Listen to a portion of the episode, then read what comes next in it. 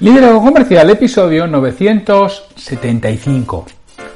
Hola, muy buenos días, tardes, noches, o sea el momento que sean que estés escuchando.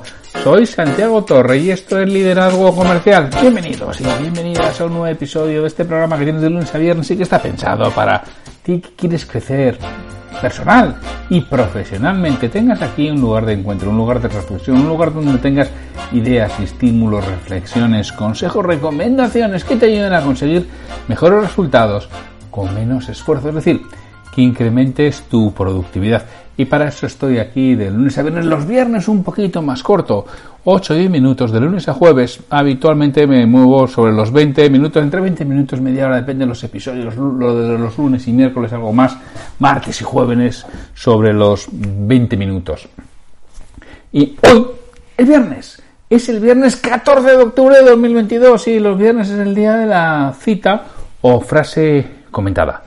Antes de empezar, permíteme recordarte que tengo un audiocurso, que es el, el audiocurso sobre cómo resolver objeciones al cierre.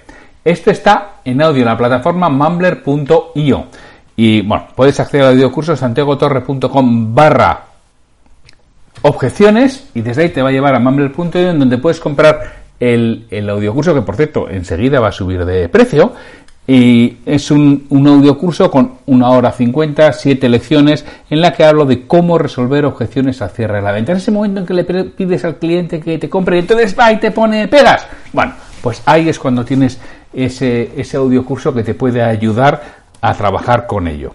Y ahora, sin mucho más después de esta, de esta cuña publicitaria, vamos a hablar de, de la cita de hoy. Sabes que los viernes es el día de la cita o frase comentada y es lo que vamos a, tener.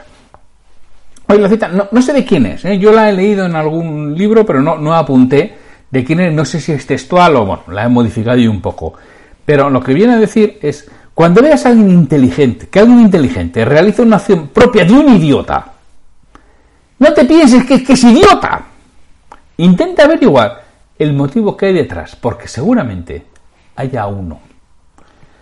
Vamos a ver si se lo explico mejor. Cuando alguien inteligente se comporta como un idiota, no es porque sea idiota, es que seguro que hay algo detrás. Y si tú lo aduces a que es idiota, seguro que no te enteras de lo que sucede. Bueno, que esto es un poco lo que hablábamos del audio curso ese de objeciones, que al final lo que te va a decir el audio curso es averigua qué hay detrás, que no es lo que parece que seguramente que hay algo detrás. Si eres capaz de averiguar lo que hay detrás, la verdadera objeción es cuando lo vas a poder resolver y vas a poder vender. Si no lo encuentras, no lo harás. Eso es lo que te viene a decir el, audio curso.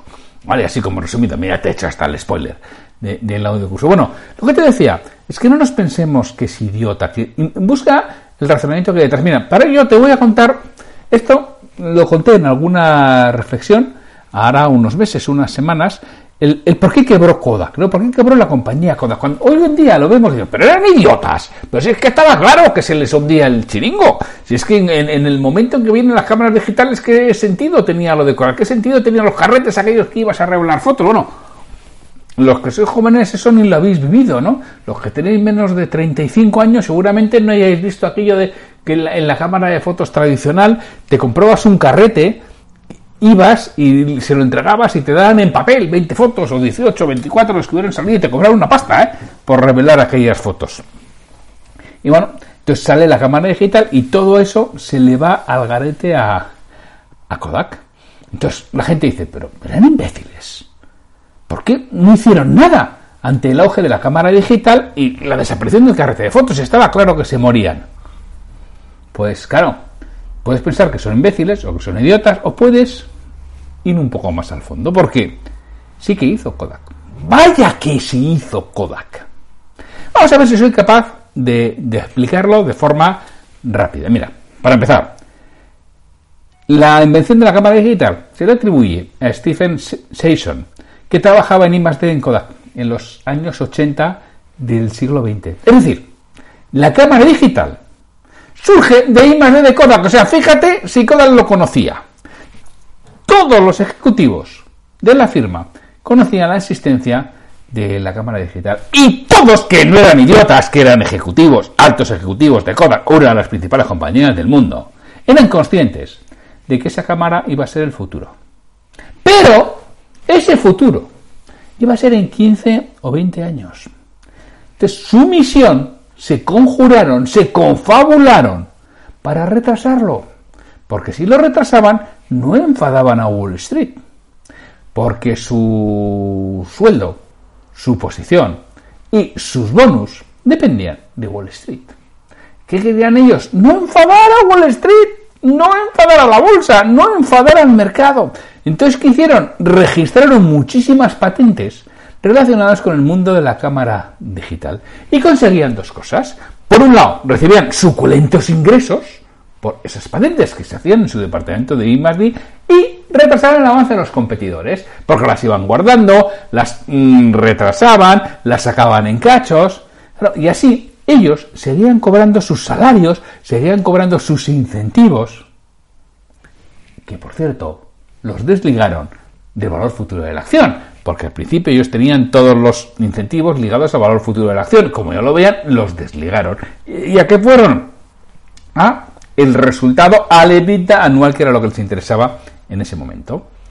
Y esto lo fueron manteniendo mucho tiempo. ¿Hasta qué?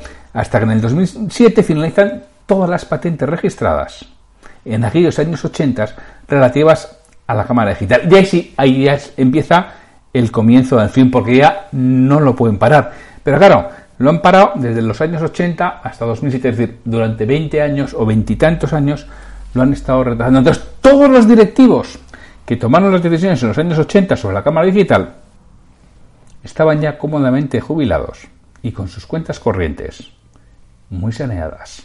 Es decir, no pienses que alguien inteligente hace algo idiota porque sí, sino que hay un motivo, hay un fundamento por detrás. Y este ejemplo de Kodak es un, algo muy real, muy claro, muy definido de lo que sucedió y cómo intenta llegar al fondo de la cuestión. Piensa el por qué está tomando esa decisión, que seguramente haya un porqué por detrás. Y este porqué de Kodak hoy en día se entiende perfectamente, pero claro, cuando lo pones en contexto, también puedes pensar que eran bobos, que sí, que puedes pensarlo, pero no sé si después de la explicación que te he dado, real, como la vida misma, lo sigues pensando. Lo mismo, pues cuando te sucede a ti, vete al fondo, Intenta averiguar qué hay detrás, porque si averiguas lo que hay detrás, es posible que las decisiones que, tomes tengan mayor fundamento que realmente si piensas que es que este es un idiota. Y habitualmente los idiotas no están situados en grandes puestos de dirección, a no ser que alguien los esté manejando, como en política. Oye, pues sin mucho más, yo os dejo hasta el lunes, sabes que el lunes es el día de la Escuela para Niños de Negocio del, EDN, e que grabo, emito y producto con mi compi, socio y amigo Pedro Valladolid. ¿Qué pasa, lista? Así que el lunes os quiero ver. Mientras tanto, oye, disfrutar de, del viernes. Aprovechar para comprar el audiocurso sobre objeciones. santiagotorre.com barra objeciones y os llama a mumbler.io en donde podéis comprar ese audiocurso merece la pena y lo puedes escuchar durante el fin de semana y así ya lo pones en práctica el lunes. Pues lo dicho, sin mucho más, me despido de vosotros hasta el lunes en el nuevo episodio de Liderazgo Comercial. Hasta el lunes.